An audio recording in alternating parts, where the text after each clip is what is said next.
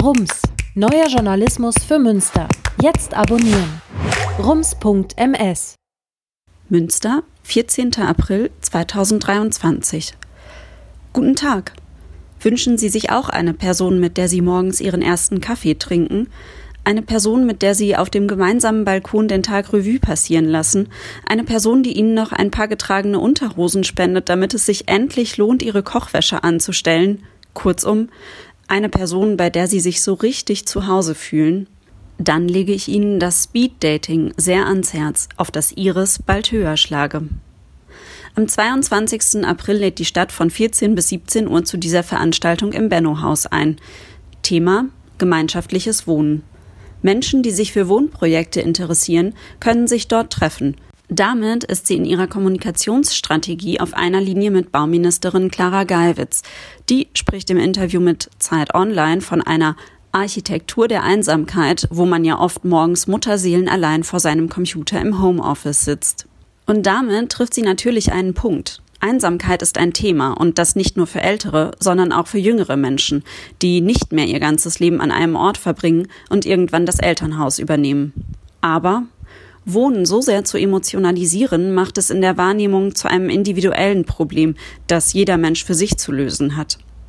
Der Quadratmeterpreis einer 25 Quadratmeter Wohnung ist deutlich höher als der einer Wohnung, die doppelt so groß ist – Sehen Sie das mal positiv. In der Summe zahlen Sie immer noch weniger und Minimalismus ist ja auch in. Sie haben noch ein freies Zimmer, mögen aber Ihre Ruhe. Ach, Sie finden sicherlich eine Person, die genau denselben oder entgegengesetzten, je nach Vorliebe, Schichtplan hat wie Sie. Sie brauchen genau jetzt eine Bude und wollen deswegen nicht zu einem Vernetzungstreffen gehen und dann mal sehen.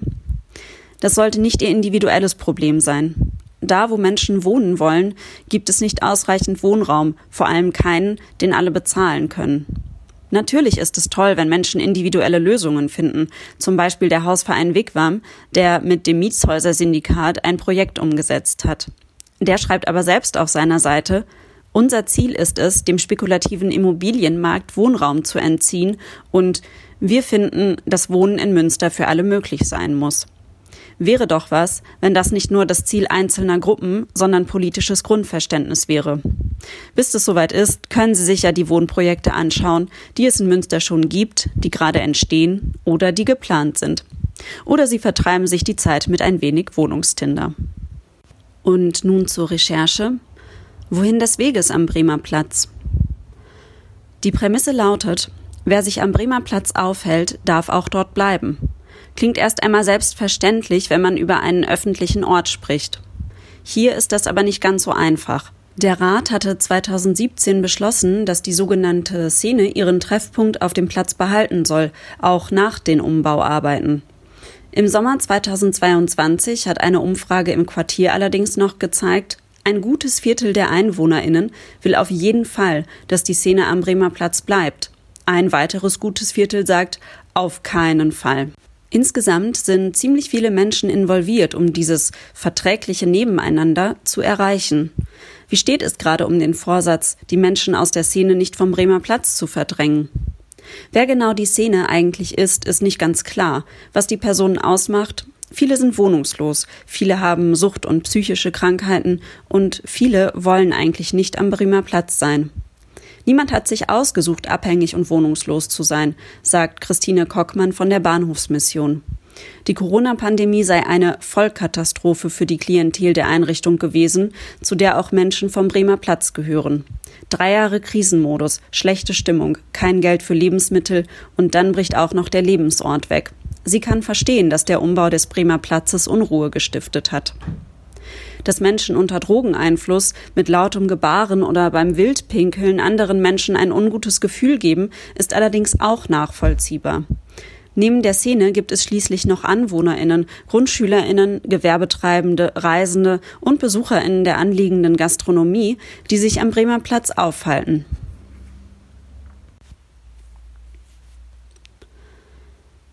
Die Abstimmung mit den Füßen. Mit der Frage, wie dieser Ort für alle aussehen und geschaffen werden kann, beschäftigt sich Quartiersmanager Stefan Scholz. Das Quartiersmanagement wurde 2018 gegründet, um die Aufwertung der Bahnhofsrückseite zu begleiten. Mit ihm der runde Tisch, an dem sich Interessengruppen rund um den Bremer Platz austauschen. Dass die Szene am Platz bleiben darf, ist ein logischer Schluss für Stefan Scholz. Mit Verweis auf Münster SkaterInnen erklärt er, dass sich Gruppen die für sie passenden Orte suchen. Sie haben sich den Platz vor den Stadtwerken angeeignet, weil er einfach perfekt zum Skaten ist, sagt er. Genauso sei es eben mit den Menschen, die sich am Bremer Platz aufhalten. Der Bahnhof bedeutet Mobilität, außerdem Anonymität. Das ist informelle Organisation. Die Leute können nicht einfach weggebracht werden. Sie stimmen sozusagen mit den Füßen ab. Und das ist in den vergangenen Monaten passiert. Was Stefan Scholz als Abstimmung mit den Füßen bezeichnet, heißt zum Beispiel in der Presseberichterstattung und im Jahresbericht für 2022 des Drogenhilfevereins Indro ziemlich technisch Verlagerung. Die Menschen, die sich vorher auf der Nordseite des Bremer Platzes aufgehalten haben, haben sich neue Orte gesucht. Viele von ihnen hielten sich in der kleinen Bremer Platzstraße, insbesondere vor dem Indro und im Parkhaus am Bremer Platz auf. Das hat einige Wochen lang das Sicherheitsgefühl von Anwohnenden stark eingeschränkt und die Polizei vermehrt auf den Plan gerufen. Man könnte jetzt sagen, kalter Kaffee. Inzwischen gibt es ja die Übergangsfläche im Süden des Bremer Platzes, wo sich die Szene temporär aufhalten kann und das auch annimmt. Man könnte auch sagen, eigentlich war der Plan ja, dass die Szene an ihrem Platz bleibt. Das hat gleich zu Beginn der Bauarbeiten nicht geklappt. Entweder nennt man das dann Probleme mit der Drogenszene oder man fragt sich, was braucht es denn, damit die Menschen sich auf dem neu gestalteten Platz wie geplant aufhalten? Die Antwort scheint so logisch wie der Anspruch, dass der Bremer Platz ein öffentlicher Ort für alle sein soll. Sie müssen sich dort wohlfühlen. Seit Anfang 2022 arbeiten Fabian Lickes und Ann-Christine Schrei daran, der Szene zu vermitteln, wir wollen, dass ihr bleibt. Die SozialarbeiterInnen laufen ihre Routen im Bahnhofsbereich ab, sind Ansprechpersonen und geben Informationen weiter, zum Beispiel über die nächsten Schritte in Sachen Umbau des Bremer Platzes. Trotzdem kämen nicht immer alle Informationen bei allen an oder es sprächen sich falsche herum. Auch wichtig, die beiden geben nicht nur Informationen an die Menschen am Bremer Platz weiter, sondern auch Wünsche von ihnen, zum Beispiel an das Grünflächenamt. Die Interimsfläche wurde im Nachhinein zum Beispiel angepasst. Das Sonnensegel schützt jetzt auch vor Regen, der Sichtschutz wurde ausgebaut und die Toilette steht nun an einem anderen Ort. Wohin mit der Toilette? Die Menschen aus der Szene müssen also nicht mehr nur reagieren, sondern handeln auch selbst. Was das bedeutet und inwiefern das die Verdrängung beeinflussen kann, zeigt das Beispiel Toilette ganz gut. Die Nutzung öffentlicher Toiletten kostet in Münster Geld. Für Menschen, die keines haben und größtenteils auf der Straße leben, bleiben nur die in sozialen Einrichtungen oder Orte in der Öffentlichkeit. Ende Januar wurde die alte Toilette am Bremer Platz abgebaut, woraufhin die Szene noch verstärkt in die Nebenstraßen gegangen ist. Das Immobilienunternehmen Areo und seine MieterInnen am Berliner Platz zum Beispiel wollen wiederum verständlicherweise verhindern, dass Menschen an die Hauswände urinieren. Dort hängen nun Kameras. Areo-Mitarbeiter Hendrik Reichmann sagt, Vandalismus, Diebstahl und die Anzahl der Personen, die unangenehmes Verhalten zeigen, seien seit der Installation zurückgegangen. Die Anzahl der Personen, die ihre Notdurft verrichten müssen, ist es allerdings nicht. Es ist wohl nur angenehmer, das irgendwo zu tun, wo niemand einen beobachtet. Zum Beispiel in Hinterhöfen, wie eine Anwohnerin berichtet. Aber zurück auf die Interimsfläche. Dort gibt es mittlerweile eine Toilette, die auf Wunsch der Szene noch einmal umplatziert wurde. Denn was man erfährt, wenn man nicht nur die Pläne macht, sondern ihre Umsetzung vor Ort begleitet, eine Toilette steht besser nicht in der windgeschütztesten Ecke. Dann sammelt sich nämlich eine Menschentraube um sie herum an, sodass wieder niemand mehr kurz mal wohin verschwinden kann. Ein Beispiel, das zeigt, die beziehungsgestützte Arbeit kann Probleme niedrigschwellig lösen. Es muss nicht immer gleich die Polizei involviert sein, was die übrigens auch so sieht und die SozialarbeiterInnen öfter bittet, zuerst das Gespräch zu suchen, bevor sie etwa wegen herumstehender Möbel auf dem Bremer Platz ausrückt. Eine Gratwanderung für die Polizei. Wer über Polizeiarbeit am Bremer Platz spricht, sagt ziemlich früh das Wort Augenmaß, denn Die Beamtinnen sind auf der einen Seite verpflichtet, Straftaten zu verfolgen. Von der Polizei wurde der Bremer Platz als Kriminalitätsschwerpunkt eingestuft. Daraus resultiert laut Sprecher Jan Schabacker, dass er als gefährlicher Ort gilt. Das heißt nicht, dass sie den Platz meiden sollen.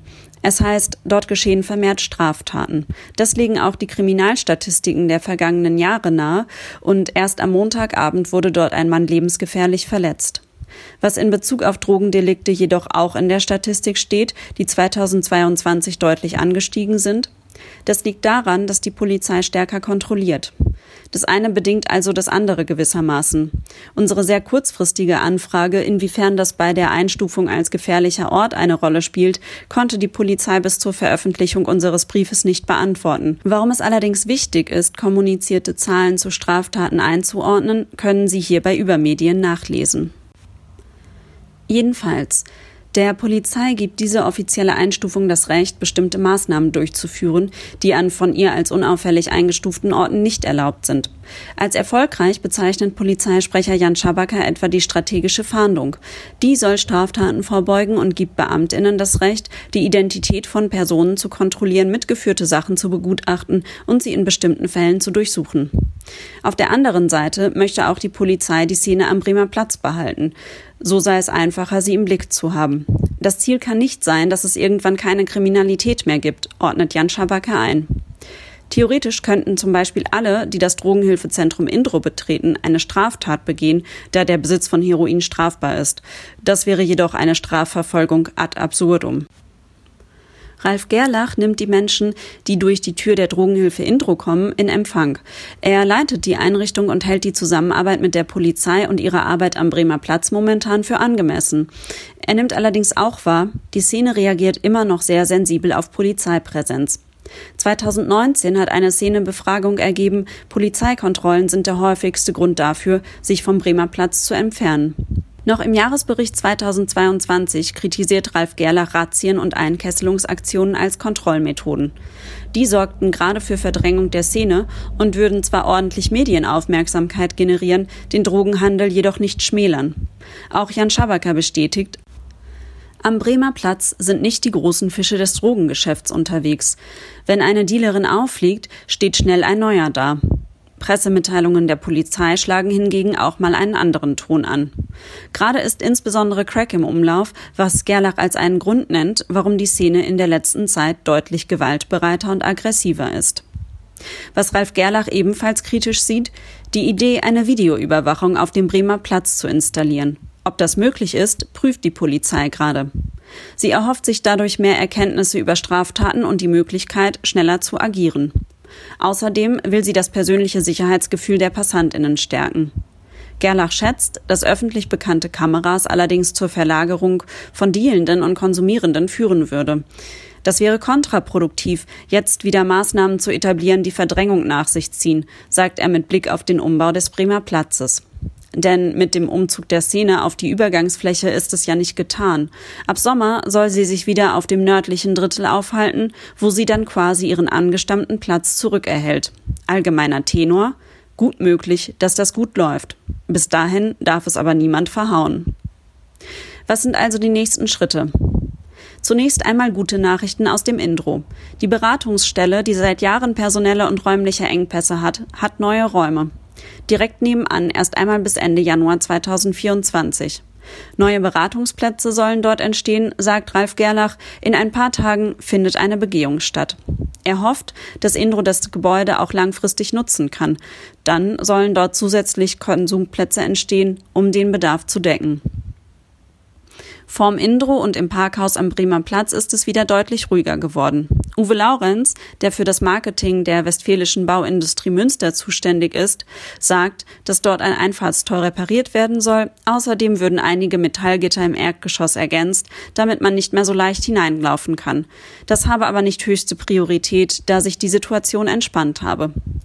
Stefan Scholz ist überzeugt, dass ein Nebeneinander der verschiedenen Gruppen dort funktionieren kann. Zum einen ist weiterhin schnelle Reaktion gefragt, wenn etwas auffällig ist, sich Leute etwa in Hauseingängen aufhalten. Zum anderen sagt er, Bürgerinnen müssten eine urbane Kompetenz entwickeln. Das heißt, sie lernen, dass man auch Menschen mit Süchten begegnen kann. Eine Anwohnerin ist von dem Nebeneinander allerdings noch nicht überzeugt. Ich kenne den Bremer Platz seit 30 Jahren. Man macht da einfach nichts, sagt sie. Das sitze tief drin. Was nicht heißt, dass sie sich nicht eine Veränderung wünscht. Sie geht jedoch davon aus, dass es Zeit braucht, bis sich unterschiedliche Gruppen den Platz zu eigen machen. Der Platz soll auch nicht über die Stadtgrenzen hinaus in Drogenszenen bekannt werden. Jetzt im Frühling wird es im Quartier immer mal wieder einen Lastenradstand geben, um mit BewohnerInnen ins Gespräch zu kommen. Das Quartiersmanagement will den Prozess auch weiterhin begleiten. Und es wird Verstärkung geben. Stefan Scholz bekommt wieder eine Kollegin. Die Zukunft des Bremer Platzes selbst ist also noch ungewiss. Wird es als Park für alle genutzt oder doch eher als Durchgangsplatz? Herzliche Grüße, Svenja Stümeier. PS. Und jetzt noch schnell zum Fußball. Falls Sie vorhatten, Preußen Münster nach Düren zu begleiten, Sie haben frei. Das Spiel fällt nach einigem Hin und Her aus. Was war los? Der Westdeutsche Fußballverband hatte es ins Ausweichstadion verlegt, weil der Zuschauerbereich im Stadion des ersten FC Düren noch umgebaut wird. Der Verein hatte sich dann in der einen Lokalzeitung echauffiert, dass die andere Lokalzeitung geschrieben hat, dass es Schwierigkeiten mit Materiallieferungen gäbe. Alles Quatsch, man würde das mit dem Umbau locker wuppen. Und dann war es ein bisschen wie, lass mich, ich kann das. Oh, kaputt. Preußen-Münster-Fans dürften sich nach der Spielabsage aber auch etwas freuen.